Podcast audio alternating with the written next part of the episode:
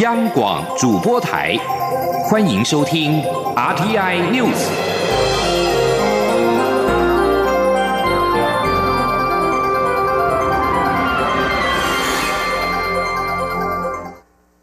各位好，我是主播王玉伟，欢迎收听这节央广主播台提供给您的 RTI News 新闻。首先带您关注。美国总统川普证实，他已经批准军售台湾 F 十六战机，军售案将交由国会通过。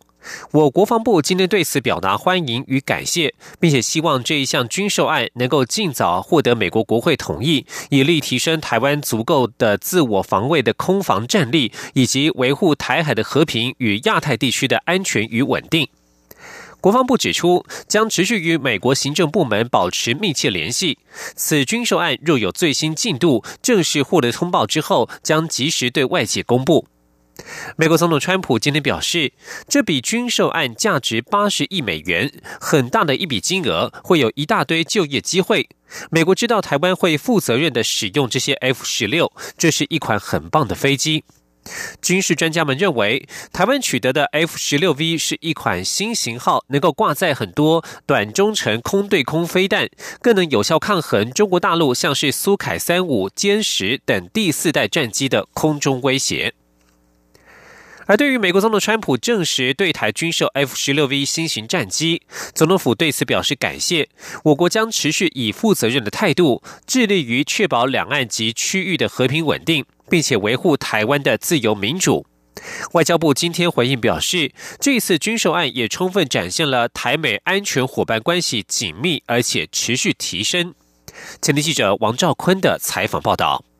美国将出售台湾 F 十六 V 战机，外交部对此表示诚挚欢迎与感谢，也对川普政府在台美共同纪念台湾关系法立法四十周年之际，持续不断以具体作为履行该法。以及六项保证对我国的安全承诺，表达由衷感谢。外交部发言人欧江安说：“我国呢多年来持续向美方争取新式的战机，并没有获得同意。但这一次呢，我国政府向美方争取的 F 十六的战机的军售案，将对于强化台湾的空防战力、展现自我防卫的决心、保卫我国人民自由民主的生活方式，都是极为重要的，也极具指标意义。”这也充分的展现台湾跟美国安全伙伴关系非常紧密，而且持续提升。外交部指出，近来中国在台湾周遭不断进行军事操演，破坏区域和平及稳定，并在东海、南海耀武扬威，不仅威胁台湾人民享有的自由民主，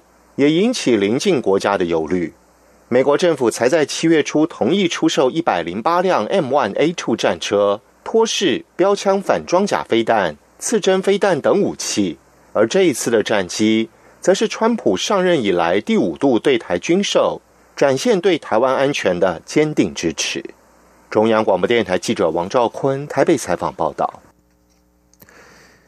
香港反送中群众至今仍然不断的举行示威游行。蔡英文总统今天在上午接见了澳大利亚前国防部长派恩时，重申台湾支持香港人追求民主自由，但是不会介入。他也再度呼吁北京及香港当局要以智慧及诚意来化解冲突，不要拒绝与人民对话，不要将情势恶化的责任推给不存在的外力，更不要做出错误判断。前天记者欧阳梦平的采访报道。蔡英文总统十九号上午在总统府接见澳大利亚前国防部长派恩。总统在致辞时表示，这三年多来，双边经贸及投资都不断稳定成长。台湾目前是澳洲第七大出口市场，也是第十四大贸易伙伴。双方不仅关系友好紧密，也有共同的目标，就是维护区域的和平稳定与繁荣。蔡总统指出，两岸关系攸关印太区域的稳定发展，向来是全球关注的焦点。近来，香港的反送中运动也引起国际社会的关切。总统重申，台湾作为民主阵营的一份子，支持香港人追求民主自由，但也担心香港的局势恶化。对于香港问题，台湾会关心，但不会介入。总统也再度呼吁北京和香港当局与人民对话，不要将情势恶化。的责任推给不存在的外力。总统说：“那我也要呼吁北京和香港当局啊，要用智慧和诚意来化解冲突，不要将情势的恶化的责任推给那个并不存在的外力介入，也不要拒绝和人民对话，更不要做出错误的判断，造成历史的遗憾。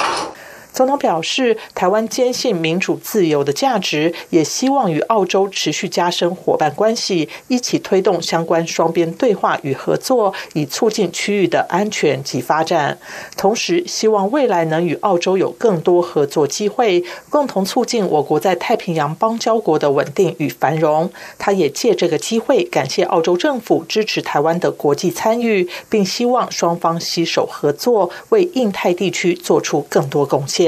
中央广播电台记者欧阳梦平在台北采访报道。而在香港反送中最新形势方面，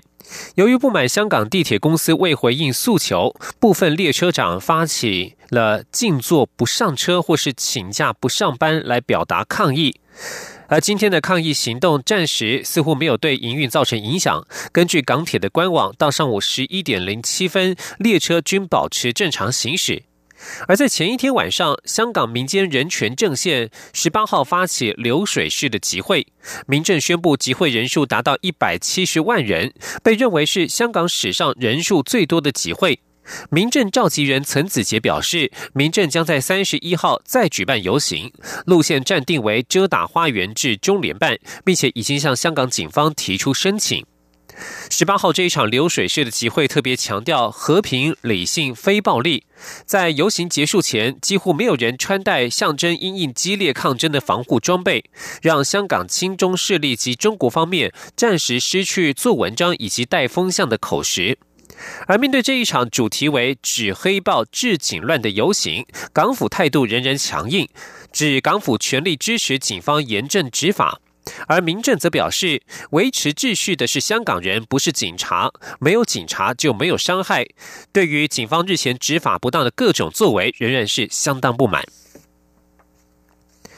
就将焦点转回到国内的司法议题，因应明年大选，行政院长苏贞昌今天出席检警调廉政高层首长选举查查座谈会。他表示，除了金钱与暴力，境内外的假讯息也是影响选举的因素。他要求相关机关与时俱进，互相配合。他也宣誓将快赏快罚，办理一场公正、干净、平顺的选举。请听央广记者刘品希的采访报道。法务部最高检察署十九号上午在警政署召开一百零九年第十五任总统及第十届立法委员选举检警调廉政高层首长选举查查座谈会，包括行政院长苏贞昌、内政部长徐国勇、法务部长蔡清祥、警政署长陈家清、检察总长江惠民都一同出席，宣誓查会治保的决心。苏贞昌致辞时指出，由于科技进步以及国内外局势变化，选举太阳与大环境已经跟过去不同。影响选举的因素，除了金钱与暴力，还包括境内与境外的假讯息。他要求相关机关必须与时俱进，彼此间没有汉格，而是互相配合，精进过去做得好的部分，并改正过去没有做到的地方。他一定会快赏快罚。他说。我，向各位宣誓，请整个机关大家一体，不是彼此汉格，而是彼此配合，不是只有态度上的配合，包括时间上的配合、效率上的配合。最后，我讲一定信赏必罚，也就是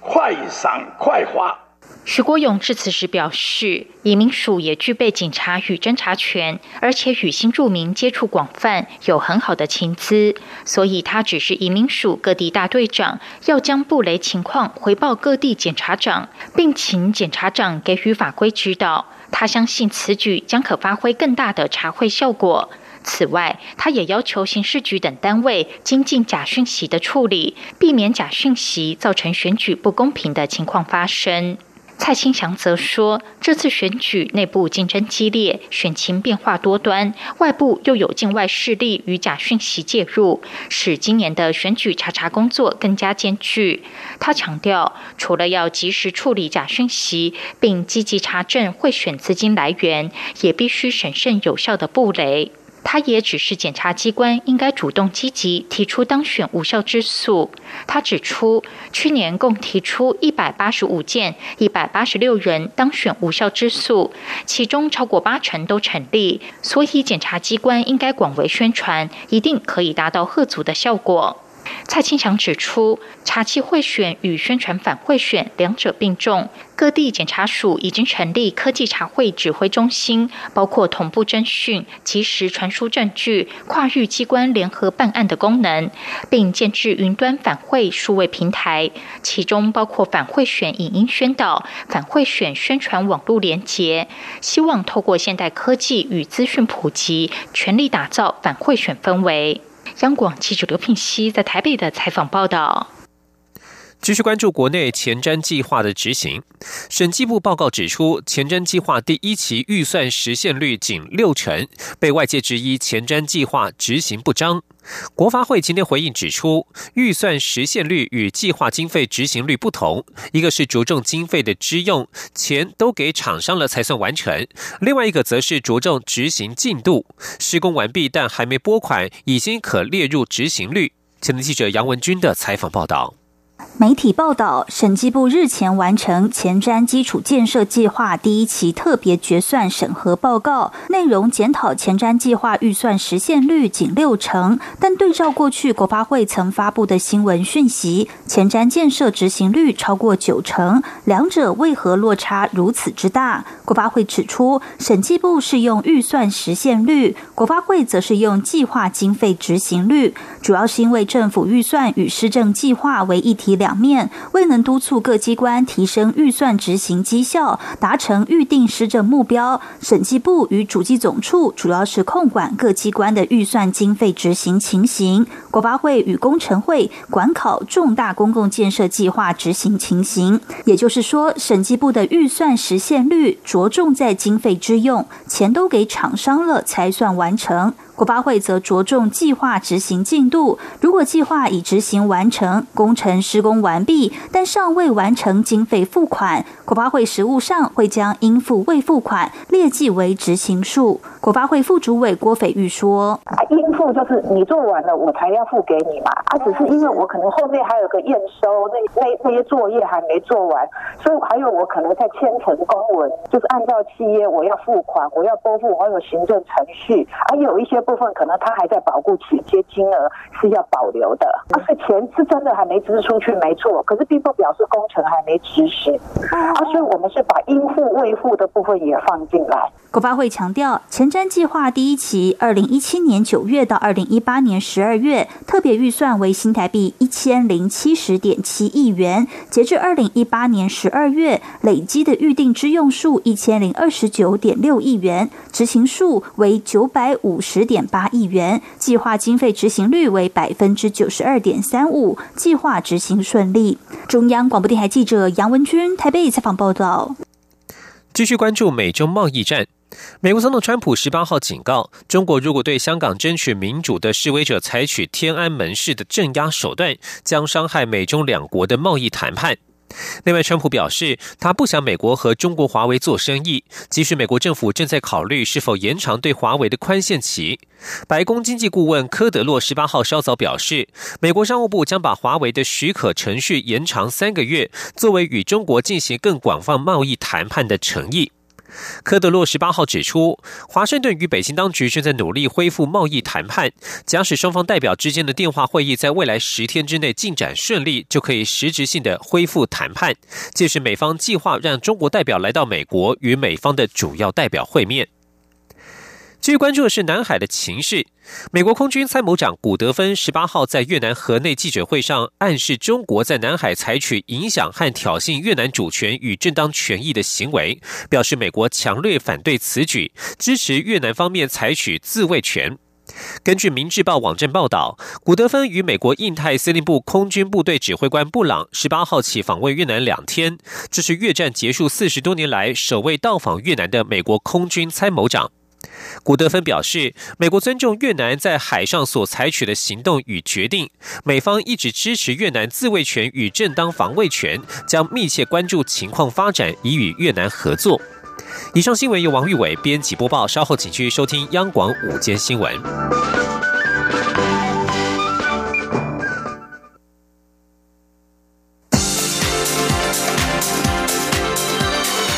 这里是中央广播电台台湾之音，欢迎继续收听新闻。欢迎继续收听新闻，我是陈怡君。新闻开始，先来关心台湾体育选手的表现。二零一九年总统杯高球赛自动入选名单在十八号揭晓，台湾旅美高球好手潘正从以国际队的积分榜第七位之姿入选国际队，也成为了第一名参加总统杯赛事的台湾球员。另外，在田径方面，台湾标枪好手郑兆村，台北时间十八号晚上在英国伯明翰钻石赛，掷出了八十七公尺七五的成绩，抱回金牌。这也是台湾首度在钻石联赛拿回了金牌。记者江昭伦的报道。台湾黄金右臂郑兆村十八号在英国伯明翰钻石联赛第六值大爆发。指出八十七公尺七五，成为我国田径史上第一位在钻石联赛取得分站金牌的选手。郑兆村目前在钻石联赛积分与德国坦克霍夫曼同分居第一，确定可以参加年终总决赛。钻石联赛是国际上除了奥运与世锦赛位居最高等级的商业田径赛事。郑兆村这次出赛前五值成绩落差不小，首值直出八十二公尺七六，次值则出现腿部抽筋。接下来分别直出七十七公尺五二、八十公尺三十、八十一公尺四一，最后一直则大发威，一口气直出八十七公尺七五，突破本季个人最佳成绩，不止顺利塞金，也为台湾写下新的历史新游。郑兆村说：“呃，其实参加这一次转赛，呃，天气没有很稳定，然后有突破自己个人最佳成绩，其实对自己也是另外一个肯定。对，然后对这一次这一次的比赛。”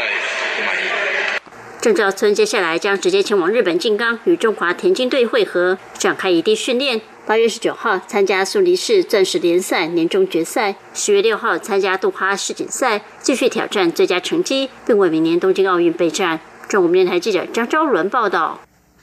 政治消息：总统立委选战逐渐加温，近期泛绿新兴小党陆续成立，泛绿阵营是否会陷入整合的困境？引发了关注。民进党表示，为正视新兴政党林立的事实，也会给予祝福。不过，民进党仍然期盼在抗中保台的阵线上与他党展开沟通与合作，泛绿阵营不会陷入整合困境。记者刘玉秋的报道。近来政坛新兴政党不断出现，除了台北市长柯文哲筹组的台湾民众党外，独派人士也分别组成喜乐岛联盟、一边一国行动党。前台南县长苏焕智也将成立台湾鬼新党，再加上目前已存在的时代力量、绿党、社民党、激进党与台联泛绿政党联立。外界认为，虽然泛绿新兴政党不至于抢攻总统选票，但若各自提名区域立委与不分区立委名单，恐严重分食国会席次大饼。泛绿整合成了民进党二零二零大选的一大挑战。对此，民进党组织部主任李庆峰十九号受访时表示，民进党会正视新兴政党林立的事实，也会以友善低调的方式给予祝福。而新兴政党的成立，确实对民进党立委选情会有所冲击，因此，民进党会尽最大努力，在抗中保台的战线上，与他党展开沟通与合作，达到总统顺利连任、国会席次也能保有优势的目标。总的来讲，我们正视这个事实，我们希望大家可以支持共同连任。那么在立委的这件事情上面，大家可以在抗中保台的这个角度去思考啊，去思考。那么，呃，欢迎大家可以一起来，这就开诚布公的可以来讨论，有没有可能在区域的部分能够有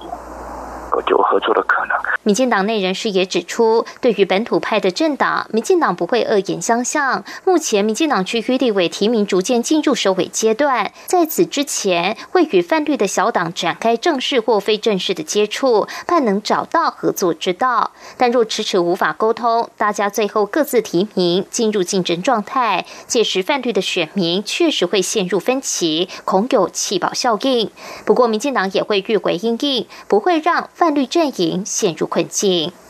中广播电台记者刘秋采访报道。而国民党总统参选人高雄市长韩国瑜在今天则是回访市政，一早新增了好雨看灾的行程，了解木瓜农损情况。韩国瑜表示，木瓜即将收成，却遭遇好雨的灾害，他感到非常心痛。高雄市政府已经启动相关的现金救助，希望农友赶快恢复生产力。记者王维婷的报道。高雄市长韩国瑜周末结束竞选行程后回访市政议题。他十九号一早新增看灾行程，了解木瓜农损状况。高雄市农业局表示，这波好雨使木瓜、香蕉、蔬菜受损严重，之后迟发性的农损可能扩及芭乐和柠檬。目前估计农损金额新台币四百零一万，农田灭失损失七百万。韩国瑜表示，木瓜即将收成，且产地价格好，没想到却遭逢连续好雨，受损严重，瓜农内心都在滴血，他也觉得非常痛心。韩国瑜表示，高雄市政府已经启动农损现金救助和肥料补助机制，期盼将农民的损失降至最低。韩国瑜说。现在我们对农友的部分大概分成两个部分。第一，我们在现金赶快请农民朋友受到损失来申请；第二就是肥料，肥料方面呢，我们也来补助。我们政府能做的，就尽可能让农民朋友损失减低。那我觉得农民是靠天吃饭，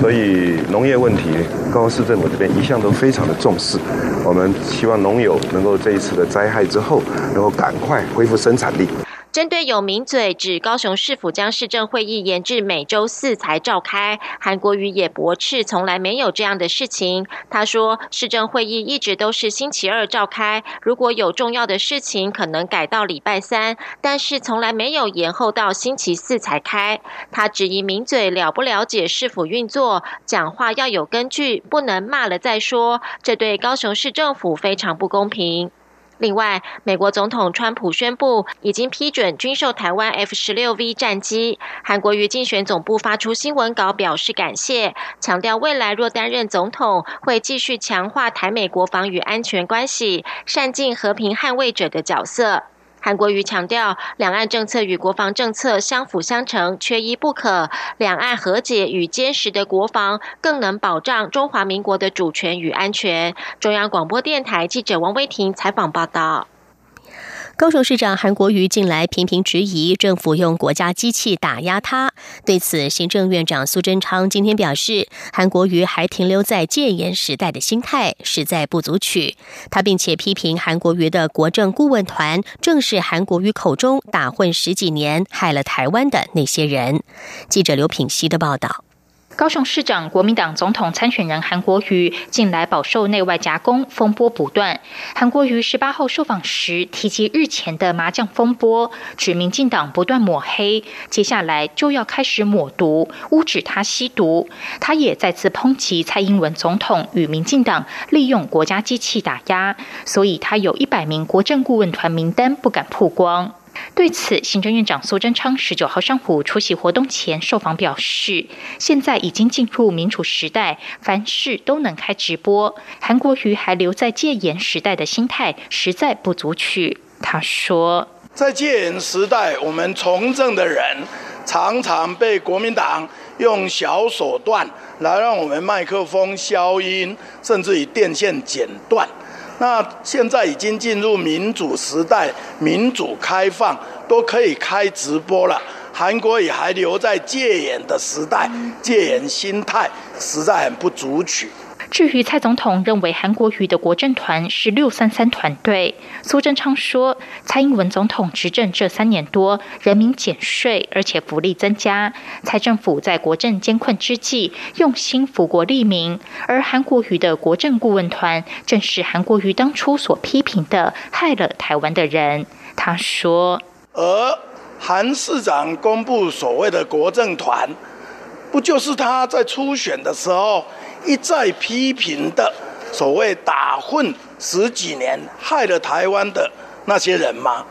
此外，一边一国行动党十八号召开成立大会，台湾社社长张叶森受访时表示，蔡赖配配不成。媒体询问最近是否有与行政院前院长赖清德谈过，苏贞昌表示，预知结果如何，就让我们继续看下去。同样出席一边一国行动党成立大会的前副总统吕秀莲，则质疑民进党这三年的政绩在哪里？民进党的党德党魂在哪里？并批评民进党是第二个国民党。对此，苏贞昌说：“民进党做不好之处，党员相互砥砺检讨是应该的。民进党坚守台湾主权，希望福国利民，这需要很大的努力。他希望大家能够团结在一起。”央广记者刘聘熙在台北的采访报道。医药方面的消息，林口长庚医院在今天分享了一起国内首起的孕妇换肝案例。一名怀孕三个月的 B 肝带源者，因为出现急性肝衰竭，需要换肝救命，所幸及时等到了大爱肝，不仅延续性命，也保住了胎儿。长庚医院希望透过这个故事，鼓励民众要与家人充分沟通之后，再签署弃捐卡，发挥大爱。记者肖兆平的报道。